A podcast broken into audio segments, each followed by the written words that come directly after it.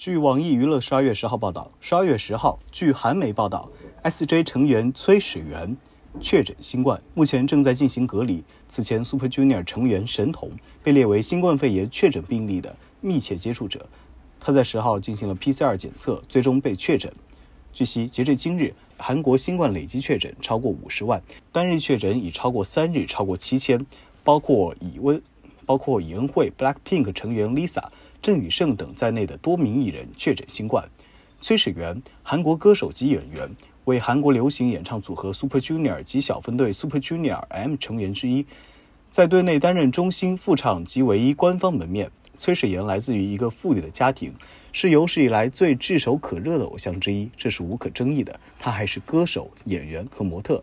在韩国推特的早期，他是推特追随者之王。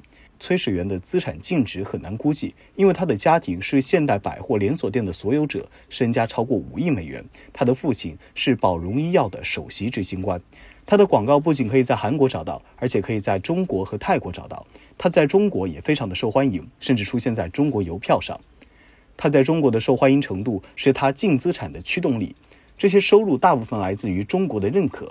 他的其他认可包括精英制服、首尔牛奶、黑夹克、十二 Plus 等。崔始源曾演出过许多韩国、中国电影，以及韩国和中国的电视节目和综艺节目。一旦他接管了父亲的帝国，他很可能成为偶像中财富的第一名。感谢收听羊城晚报广东头条，我是主播刘科。